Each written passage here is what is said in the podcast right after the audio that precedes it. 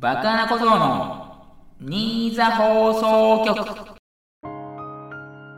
はいどうも、おはこんばんちは、2023年1月10日第70回バカな小僧の新座放送局をお送りいたします。バカな小僧です。よろしくお願いいたします。えーと、私先日、1月6日ですかね、えーと、ワクチン5回目を受けてきまして、まあ、特にね、副反応とかあったわけじゃないんですけど、もともとそのゲーム放送とかね、お休みする風にスケジュール組んでましたので、結構あれじゃないですかね。久しぶりに10時間以上寝たっていう感じですかね。まあ、これがね、まさにね、ワクチンの副作用なのかわからないんですけど、すごい眠かったんですよね。ぐっすり眠れたというところですわ。まあ、その合間にもね、合間っていうわけじゃないんですけど、結構スケジュールに余裕を持たせてましたので、今日のね、フリートークの、ネタというか、そういうところもちゃんと考えてきましたので、もしよければね、引き続き聞いていただければと思います。それではスタートしまーす。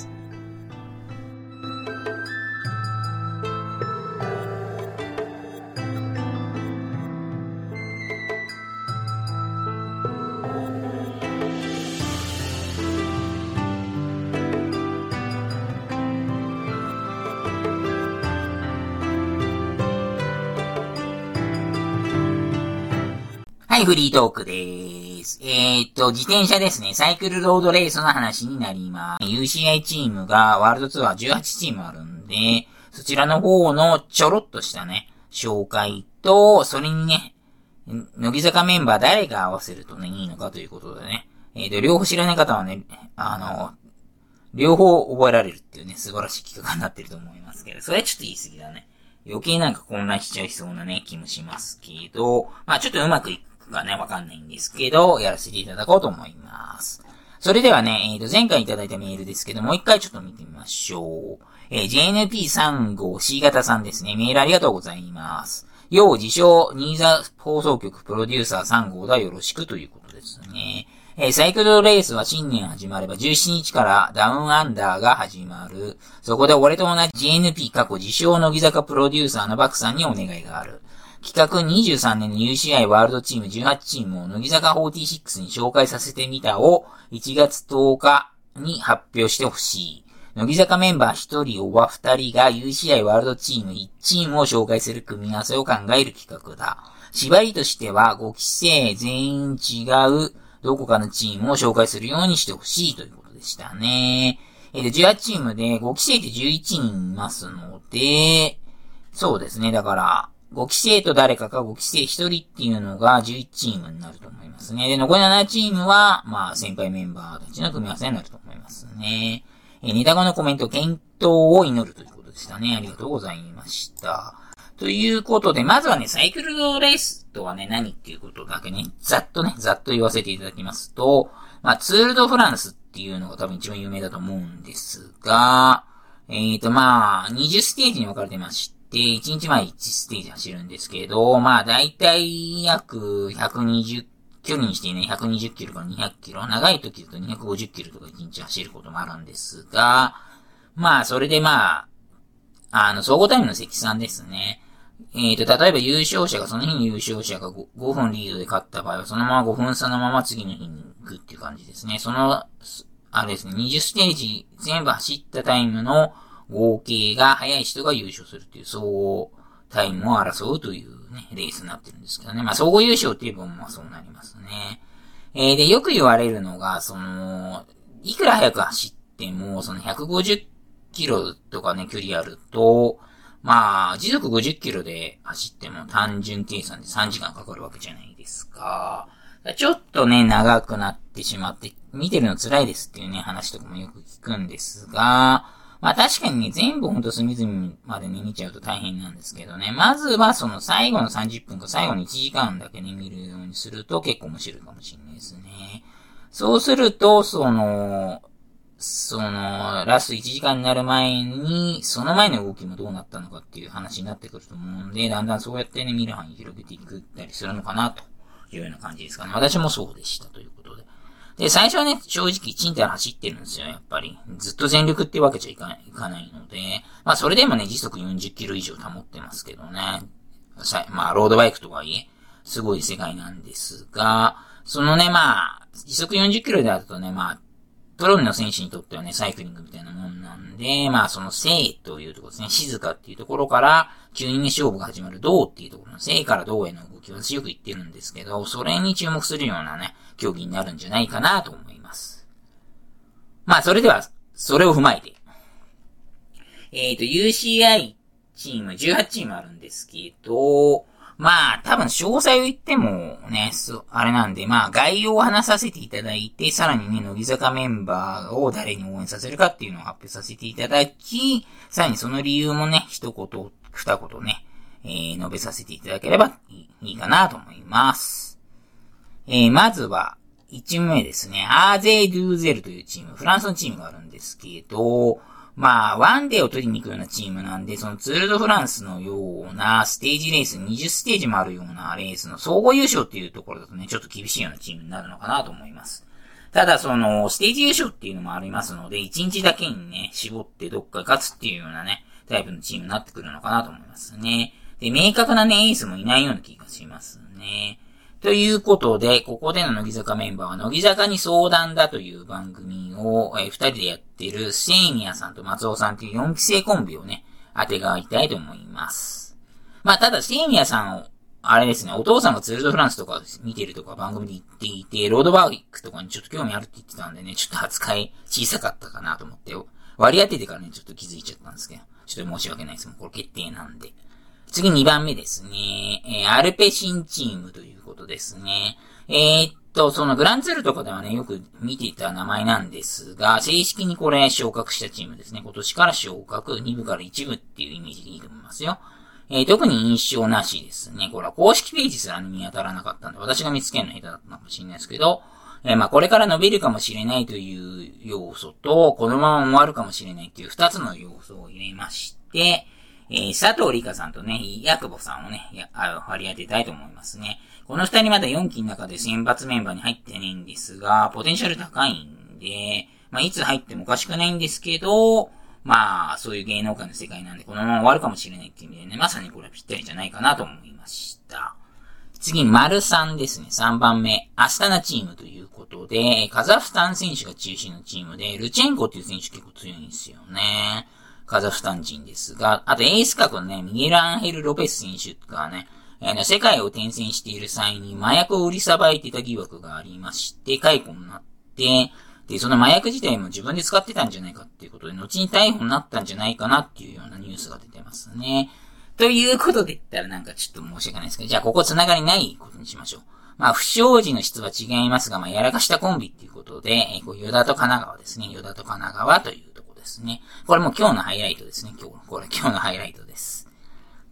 まあ、さらっと行きましょう、さらっと。で、次4番目ですね、4番目。バーレンチームということで、えー、スプリンターのソニー・コロブレイリーとバウハウスっていう人もいますし、クライマーのね、ランダとポエルスっていう人もいて、日本人のね、荒城幸也選手もね、えーと、いまして、この UCI ワールドチームにね、在籍し続けたベテランの選手なんですよね、荒城幸也選手って。ご存知じゃない方もね、もしかしたらいらっしゃるかもしれないですけど、まあ38歳ということなんで、まあ大ベテランということで、それを踏まえて、まあ先日卒業発表になった秋元真夏さんと、まあ真夏さんが一番可愛がってると思われている筒井あやめさんを入れておきましょうか、ここは。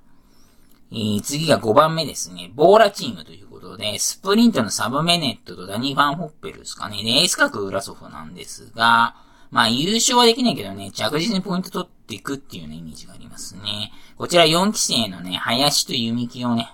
組み合わせてみましたね。まあ、アイドルグループですので、ちょっとね、バラエティ色この二人強いんで、トップっていうわけじゃないんですけども、着実に、ポイントは取れますからね。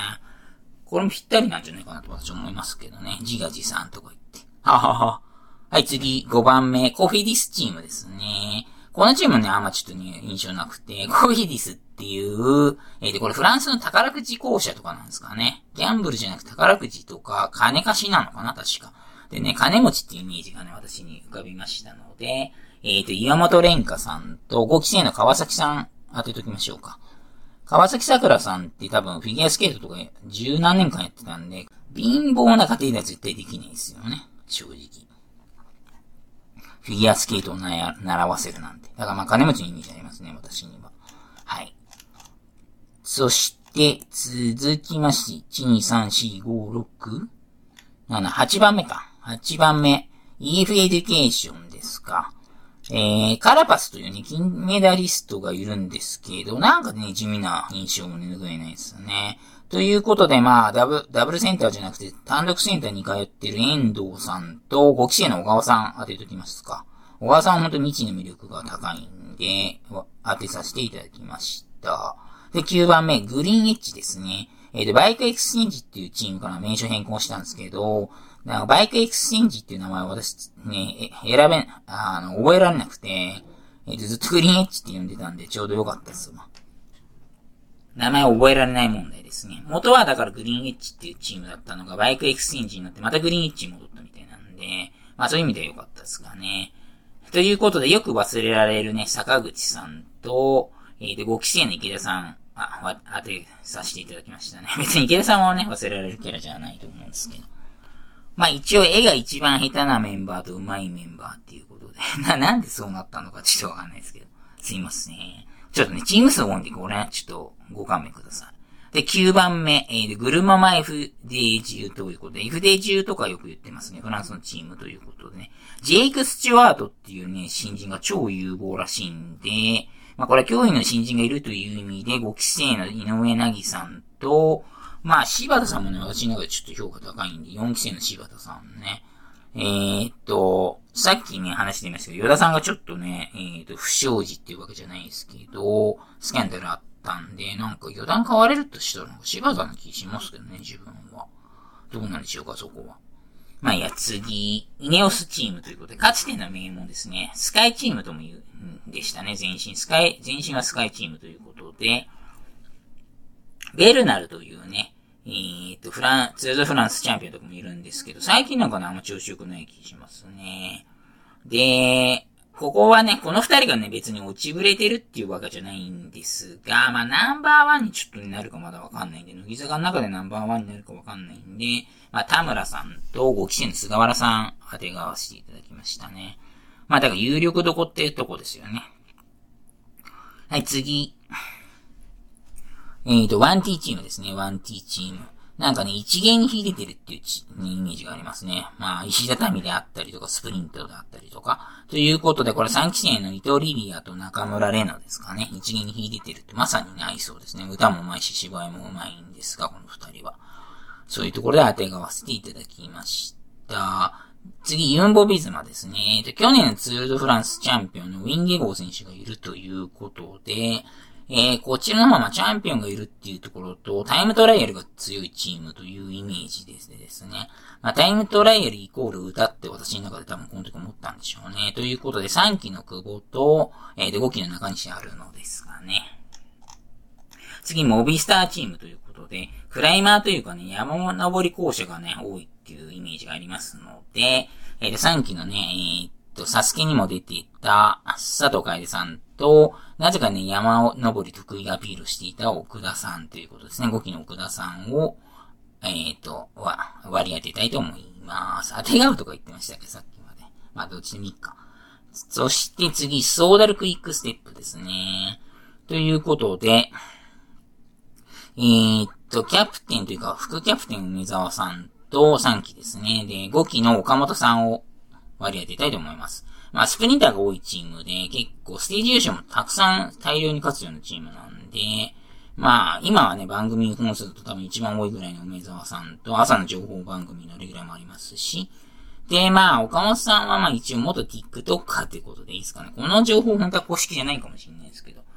TikTok で結構大人気だったらしいんで、岡本さんということで割り当ててさせていただきたいと思います。で、次はね、チームアルケアですね。えっ、ー、と、バルギルがね、エース格なんですけど、このチームはね、ちょっとあんまり強くなさそうなんですよね、正直。まあでも、ほんわかしたね、印象を受けますね。ということで、3期の吉田彩乃クリスティさんと、5期の富里さんをね、割り当てさせていただきたいと思います。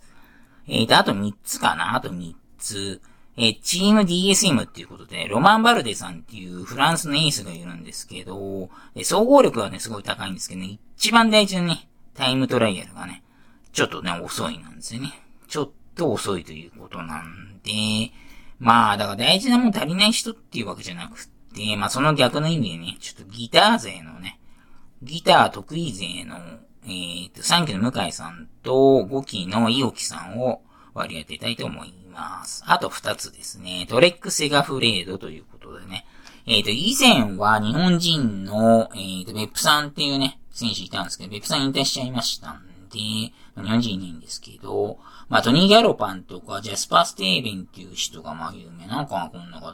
で、ドレックのホームページの選手の、えーとね、写真がね、これ見ていただくとわかるんですけど、結構ね、他のチームはみんな普通に直立不動なんですけど、なんかね、全員ブリックポーズしてるんですよ、これ。ネタとかじゃなくて。ということで、えーと、4期の早川と、えー、5期の1のせいですかね、このブリックをコンビまさに。入れたいと思います。これもなんかね、私の中でハイライト2ぐらいですかね。ハイライトその2ぐらいの勢いありますね。そして最後。UAE チームということ、エミレイツということで、これ一番強いチームなんですよ、これは。超最強チームですかね。ツールフランスのね、2020年、2021年総合優勝のね、タディ・ポガチャル選手がね、エースということで、去年はね、ちょっと2位に負けちゃったんですけど、まあ、ポガチャル時代はね、ずっと続くと思ってますね、私は。で、他のチームなレースと見るね、アダム・イース選手とか、えっ、ー、と、アシスト専門みたいな強い人も結構いるんですよ。だからもう最強エース軍団って呼べると思いますので、3期の山下美月と4期の柿春かということで、この2人が本当強いということで。まあそんな感じでね、割り当てさせていただきました。まとめさせていただきました。ということで、フリートークを終了させていただきます。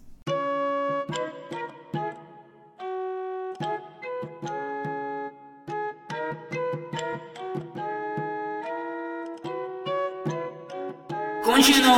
バカだけニュースはい。今週のバカだけニュースですね。ではヘッドライン行きましょうか。バカなことをワクチン5回目を打つ。バカなことを初詣でおみくじを引き中吉となる。バカなことを神社の名前を日枝だと思っていた。おかんメルルに12位ぐらいと言ったタレントが誰かわからず、爆穴がこじはるだよと言っているのになぜか否定する。爆穴小僧おかんに春の七草を暗唱させられる。ということですね。今週のヘッドラインはこんな感じとなります。それでは一つずつ詳しく見ていきましょう。えー、爆穴小僧ワクチン5回目を打つということで、こちらの方はね、先ほどオープニングでも言わせていただきましたが、えー、5回目の、えー、コロナワクチンを打ちましたね。まあ正直も慣れっこなんですけど、反応なるぐらいだったらね、そんな連発しなくていいでしょっては思いますけどね。まあでも、インフルエンザですとか、例えば他の、えー、の伝染病とか、すごい気にされている方はなんか1年に1回ぐらい打ったりとかしてるみたいですけどね。うん。まああんま馴染みないですよね、注射って。まあ自分もその家族にね、打ってくれって頼まれて打ってる身なんですが、えー、っと、何回もね、打たされるってことは私なぜかね、予見できてましたので、まあ10回目はもう私は、いや、打ちませんよっていう、もう一番最初に約束してるんで、それは絶対保護されることはないと思ってましたので、だ9回までですね。9回目も、9回まで私が打つのは。で、あと4回の我慢ですかね。それでも長いんだと思いますけどね。はい、次。バカなことを初詣でおみくじを引き中吉となる。あ、これでもあれか。先週の中、フリートークで話させていただいてましたね。まあでも中吉でしたよ。できればね、大吉引きたかったですけど、なんか悪くない感じですよね。なんかいい年になればいいなと思います。次、バカなことを神社の名前を日枝だと思っていたということですね。正式には日枝神社みたいですね。お日様の日に、え枝ですね。枝って書いて、日枝神社っていうのが、え水天宮清瀬市の日枝神社というとこみたいですね。日枝神社でもないみたいですね。ホームページで確認いたしました。多分日枝だと思っていたのは、えっと、ダビスタの藤枝厩舎っていうのがあるんですよ。それの影響だと思われますね。次、おかんメルルン12位ぐらいといったタレントが誰かわからず、若菜がこちはるだよと言っているのになぜか否定するということですね。たまたまね、昼の番組で、えー、っと、メルルとコジハルが出てて、あと多分有吉とかいたのかなわかんないですけど、えっ、ー、と、有吉があれかな？だから、コジハルに、メルルって、AKB 総選挙もし出てたとしたら何ぐらいなの？みたいなの聞いて、コジハルがね、なんだかんだでなんかキャラは立ってるけど12ぐらいになっちゃうみたいなこと言ったの見てて、で、誰か、誰この人みたいなこと言ってたんですよ。だから、コジハルじゃんって言ったら、なぜかね、違うでしょとか言い出して、なんかちょっと揉めちゃいましたね、むしろ。こんな肌白くないとか言ってましたからね、なぜか。そのね、たまにこれあるんですよ。その、前、以前もね、ちょっと話したかもしれないですけど、うちの家族なぜかなんか妄想癖があって、まあ私もそうなんですけど、勝手になんか自分で決めちゃうんですよね。冷静に考えたらだって私の方が詳しいに決まってるじゃないですか。AKB 関連とかは。まあジャニーズ関連だったらオカンの方が詳しいですけど。次。えー、バカなことをおかんに春の七草を暗唱させられるということですね。突然なんか言えるか言ってみてって言われて、私もなぜかね、答えちゃいましたね。これでもあれなんですね。この、さっきのニュースの後なんで、の件の後なんで。まあそんな揉めたりしてないんでね、そこ安心していただきたいんですけど、だからセリナズナ、五行運べら仏の座、鈴なしず、鈴代とか、噛んじゃった。鈴な鈴代とか、言ってました。言いましたよ、私だから。だからこれはね、春の七草って言うらしいんですけど、なぜか私覚えていたんですけどね、秋の七草はね、一つも言えないですね。なんか秋の七草っていうのあるみたいですね。今度ね、調べておこうかなと思います。絶対調べねえだろうっていうとこですけどね。はい、このコーナーは、えー、っと、爆穴家のどうでもいいようなね、ニュースをお知らせするようなコーナーとなっておりますので、えー、毎週やるかわからないですが、今後ともよろしくお願いいたします。何かを言いたい、何かを言いたい、何かを言いたい、言いたい。言わせてよ言わせてよのコーナーとなっております。えこのコーナーは、バカな小僧に言わせたいようなフレーズを送っていただくようなコーナーとなっております。え独断と偏見で、えー、っと、言いたい度は判定しますが、100%になっても特に、えー、商品などはないのでご了承ください。それでは、ポッドキャストネーム、トトさんですね。メールありがとうございます。正月の定番、箱根駅伝から今年も注目を集めたあの人の名前を言ってほしいです。ということですか。では行きましょう。言わせてよのコーナー。イエゴン・ヴィンセント。2023年箱根駅伝の MVP 的な人に贈られる金栗静雄杯に選ばれた東京国際大学のヴィンセント選手。今年も区間新記録を更新するなど、他の大学の応援している人からは、早く卒業してほしい選手ナンバーワンでした。進路はわかりませんが、実業団に進んだらニューイヤーでも活躍するでしょうね、ということでしたね。ああ、ヴィンセントね、もう4年生だったのかな、これじゃあ。東京国際大ということで、まあでも区間賞でも区間新でも出るとね、大学の名前上がりますからね。やっぱ強い選手が入ってどんどんね、えっ、ー、と、それを見ていた、えー、高校生とかが入ってくるとこもありますからね。すごい活性化することなのかなと思いますね。メールありがとうございました。それでは、言いたい度、68%ですね。ヴィンセントって結構いろんなスポーツでいらっしゃいますよね。結構よく聞く名前ですんで、とは思ったんですが、まあ、イエゴンと合わさって、まあ、68ということにね、させていただきます。それでは、このコーナーはまだまだ続きますので、どしどし送ってください。この手順はブクブクですね。体型と同じですね。もっとスリムにしないと。やがましいわ。バカなことの、ニーザ放送局。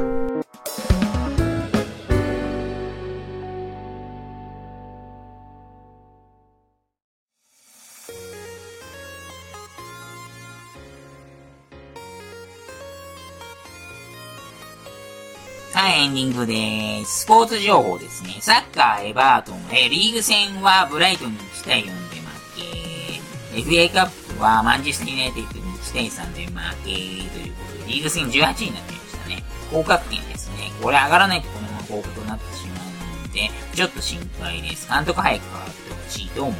ます。NBA バスケットボール、レイカーズ5連勝の後、今日負けちゃいましたね。それで借金3ということでね、トマブラがね、調子良くて、結構効果持ってますけど、今日は正直ダメでした。えー、渡辺裕太選手のネッツですが、連勝がね、12で止まりましたが、その後2連勝で27勝13敗の貯金14ということですね。ただエースのね、ケイ、ケイリー選手、ケビン・デュラント選手が怪我してしてしまったみたいで、ちょっと心配ですね。あと、渡辺裕太選手自身もちょっとね、プレイタイムが少なくなってきていて、その、すごい大活躍してたんですよね、正直、ちょっと前まで。それをね、ずっと継続しなきゃいけないって本当厳しい立場になってますかね。えー、八村選手のウィザーズは5連勝して、あれ？と思ったんですけど、3連敗もしましたね。17勝24敗の借金7ということで、まあ、八村選手自身はね、正直ね、このチームにね、骨うずの、うずめるつもりはね、なさそうなんですが、まあ、なんだろう、個人プレイとかっていうわけじゃないですけど、もうちょいね、自分でね、字が出してもいいかなと思いますけどね、自分。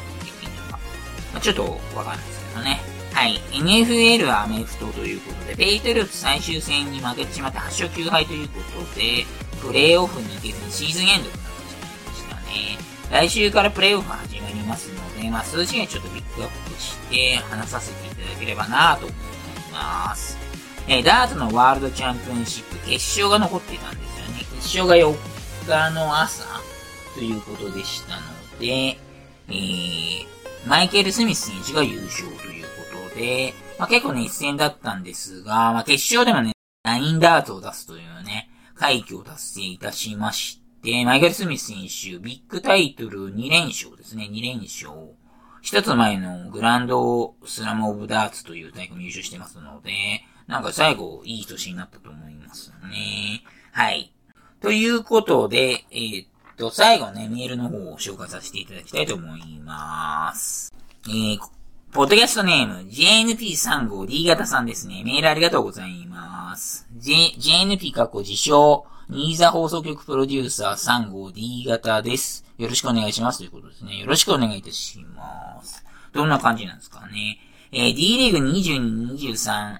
ラウンド5視聴したよ。騒動でバクさんのテンションが下がり気味だったけど、配信は盛り上がってたね、と。バクさんのことだ。D リーグ22、23ラウンド7前日の1月24日火曜日のニザ放送局で D リーグ前半戦の総括と後半戦の展望について熱く語ってくれることだろう。そこで GNT 自称乃木坂46プロデューサーのバクさんへ企画を用意してみた。その名も、えー、サイバーラウンド乃木坂を特別参戦してみただと。5つの各ラウンドにバクさんがいいと思うメンバーを入れて、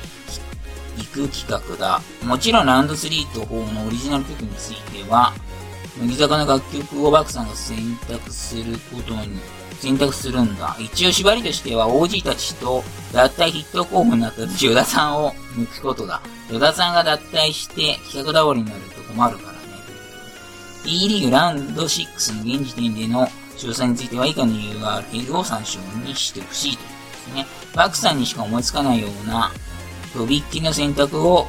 俺らに聞かせてほしいということでしたね。ネタ後のコメントをお体に気をつけてくださいということでしたね。まあちょっとね、私ダンス詳しくないんで、その、